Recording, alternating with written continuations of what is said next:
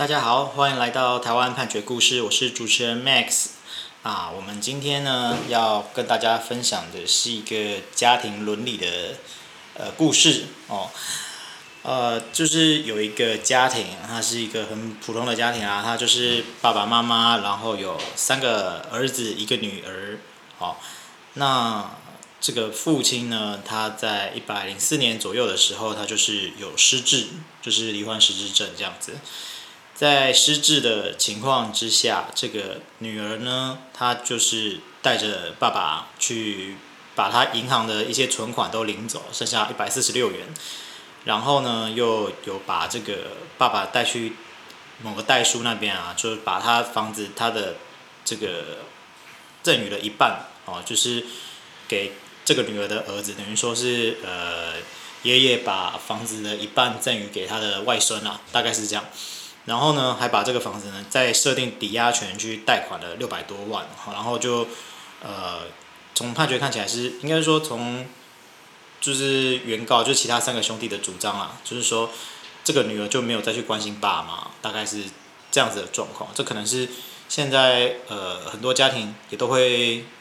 碰到，可能不能说很多家庭都会碰到了，但是可能会听过一些状况，就是说啊爸爸妈妈可能。精神比较不好，然后就是某某某比较不孝顺啊，干嘛之类的，就把他的钱领走，然后就不照顾他这样子。那呃，爸爸他说，就是偶尔清醒的时候，他会跪地痛哭自责，就说为什么会做这种事情，然后就是呃，女儿骗我啊，干嘛之类的。然后这个呃，妈妈她也会带着爸爸去找女儿来说，哎，你要把钱还给我啊，这个不是。不是该给你的钱这样子，但是女儿她呢都避不见面，最后就是，呃，爸爸呢他在一百零五年的时候，就是他清醒的时候，他也有透过镜头，因为我们现在就是智慧智慧型手机比较，呃比较普及啦，那要录音录影都很方便啊，他就录影说要这个女儿把钱啊啊车子啊还有房子啊要还给自己啊，这个是有录影，呃。在这个过程当中呢，呃，就是妈妈他们其实是有先，就是除了除了道义上要要求女儿把这个钱跟房子还回来啊，他们也有跟这个地检署去提告诉，然后他们提诈欺的告诉啊。不过这个是因为地检署是做成一个不起诉处分，所以我们也看不到为什么他是做这样的内容。那此外呢，这个配偶呢，就是妈妈这边。他也有担任这个父亲的特别代理人，因为他已经失智，所以呃程序上要有一个特别代理人来做。他就是有相同的主张去提民事诉讼啊，要求这个女儿把房子的所有权移转回来，然后还有请求一些损害赔偿。这个部分的话呢，法院也都驳回了妈妈这边的主张。那法院他的判断是这样啊，就是说，呃，虽然这个。爸爸他是在一百零四年哦，就是有罹患这个血管性的失智症啊。那他的认知功能检查也是显示他有中度的失智症啊，在定向感还有记忆判断能力是不足哦。那可是呢，他在侦查中去作证的时候，也就是爸爸，爸爸他在侦查中有去作证，在他他有说，就是说他跟女儿一起去领钱，然后女儿就是叫他。写一写，然后钱就变成女儿的这样子。那但是法院呢，他看了这个描述呢，他就说，呃，如果说爸爸在一百零四年他就已经失智了，那他在一百零六年，因为他去侦查中去作证是一百零六年，他说一百零六年的时候，你应该是没有办法跟外界沟通啊，去清楚的陈述这件事情啊，所以他就说，诶，虽然你本人来了，可是我还是怀疑你的这这这个整个你的描述是真的。那再来呢？法院呢，他就是说，而且这个不动产的部分啊，他虽然是在一百零五年六月的时候移转给这个外孙，可是呢，呃，他在十一月的时候又把剩下的二分之一啊设定担保债权总金额是七百万元的最高抵押给他的三个儿子啊，所以这三个儿子呢，呃，如果说如果说他后面的这个行为就是以。设定抵押权给三个儿子的行为，这个爸爸他是有意识能力的话，那他前面的不应该没有意识能力。好，这是法院的判断，然后最后就呃认为说，这个妈妈他们这边的主张是无理由。那此外呢，这个三兄弟呢，他们也有主张说，呃，这个女儿对爸爸是有抚养义务哦，然后要他们有提起一个诉讼，然后去请求分担爸爸的生活费用。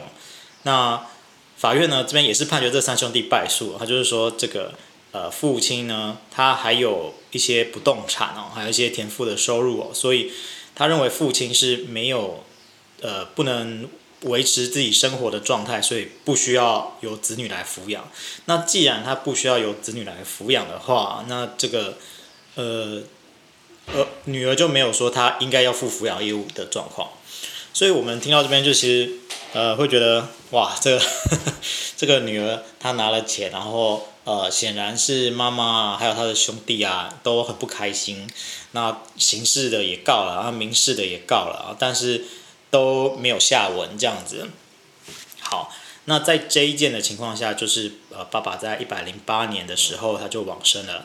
往生了之后，呃，他们三兄弟还有这个妈妈呢，他们就说：“诶，你前面的这些行为啊，真的是很不孝顺啊！很不孝顺的情况之下呢，我们就是认为你不能来继承爸爸的遗产。”好，那爸爸的呃不女儿呢，她就是在诉讼中，她就说。你们只是单纯的因为这个爸爸把财产分给我，就心生不满啊，那一直告我啊，然后你们还有擅自去更换这个爸爸他住的大门钥匙啊，然后阻止呃我来我去探视爸爸，然后也没有告诉爸爸病逝哦，所以我没有来不及尽孝心这样子，我们没有恶意不去探视。那呃就是诉讼中女儿是这样说嘛，那三兄弟还有妈妈呢，他就是说。啊家里的住址电话啊都没有变啊啊，那你你如果有心的话，你怎么不回来啊？也连个电话都没有啊啊！你你我们根本不可能阻止你来探视啦。简单讲是这样啊，更不用说就是嗯，我们是一家人嘛，那妈妈都已经。叫你把钱就是还回来这么多次了，逼不得已要提诉讼了，那、你居然都置之不理，这样就是还好意思拿钱，大概是这样的意思。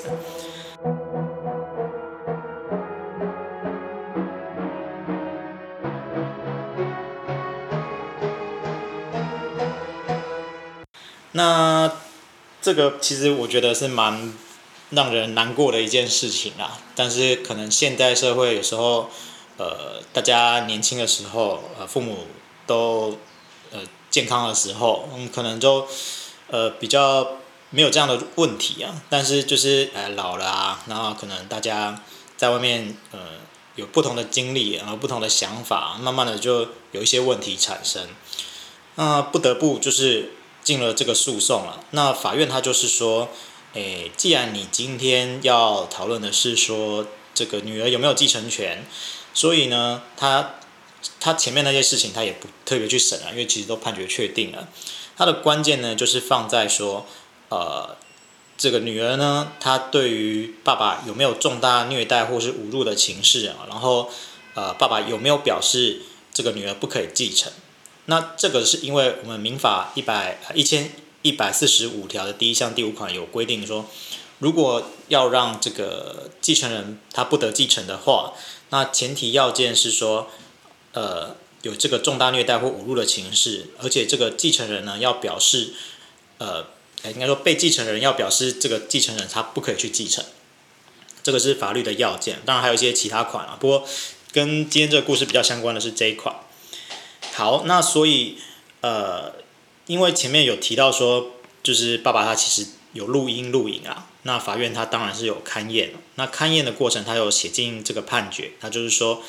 呃，爸爸他有用台语呢在镜头说这个啊，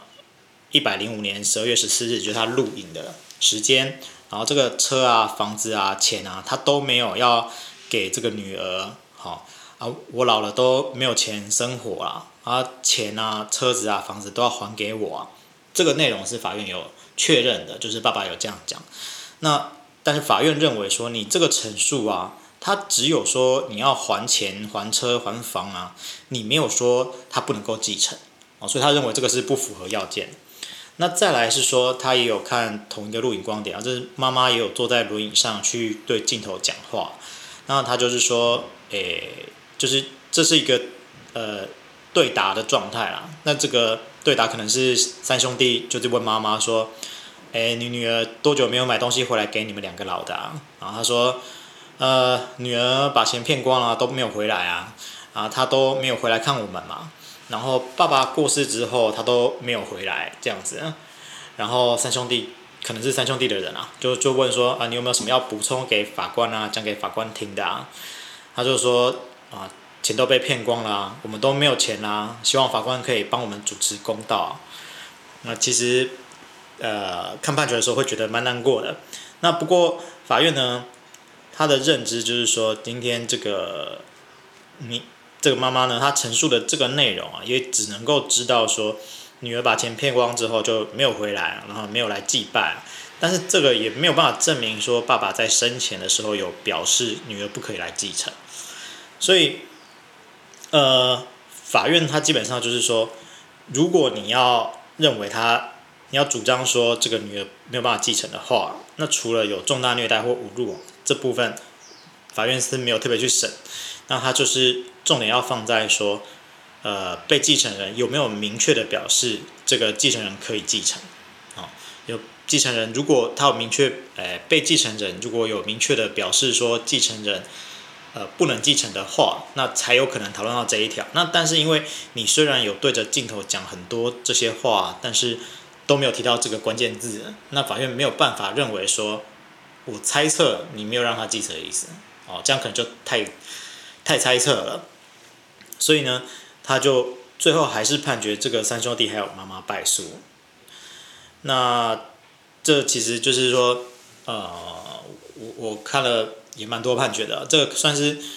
我觉得爸爸跟妈妈就是有明确的去表示录影，用录影的方式去表示说他的一个处境啊，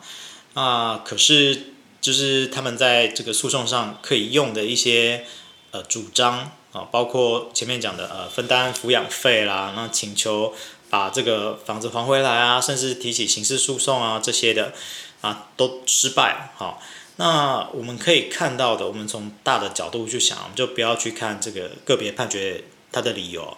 那其实从一百零四年这个女儿拿了钱之后，就是呃，爸爸跟妈妈都一直叫女儿来把钱还回来。那就是也上了好几次法院，但是最后女儿就是不把钱还回来，就是不把钱还回来。那其实对我个人就是会觉得这好像跟我们的传统的孝道是有一点，呃，有点不符。当然我们没有办法去猜测说，也许这个家庭他们有一些没有在判决上呈现的原因啦，那也许有一些背后的因素啦。但是纯粹从这个判决看到的部分，会让人觉得还蛮难过的。所以呢，我们在这边会建议说，呃，如果您就是在生前，然后对于呃财产分配啊有一些想法或疑虑的话，那我们是建议您尽早就是呃建议大家可以尽早的去做准备，然后才不会到之后你可能呃就是你确实。我不能不能讲您，就是说，就是也也许有些长辈就是真的失职，然后来不及做一些处置，那最后法院他可能，呃，也许法院也有心想要帮帮大家，但是就是没有办法去有一个法律上的主张啦。那这样的话，其实会让整个故事变得很可惜。好，啊、我们今天的故事就分享到这边。我们今天分享的是台湾新北地方法院。一百零九年度家计诉字第一号的民事判决，啊，我们就是也很欢迎大家可以把我们啊，您您想要听的故事，呃，您的想要听的判决啊，分享给我们。那或者是您本身想要来上我们这个节目来当来宾，我们也都非常的欢迎，欢欢迎大家来跟我们分享您的故事。谢谢大家。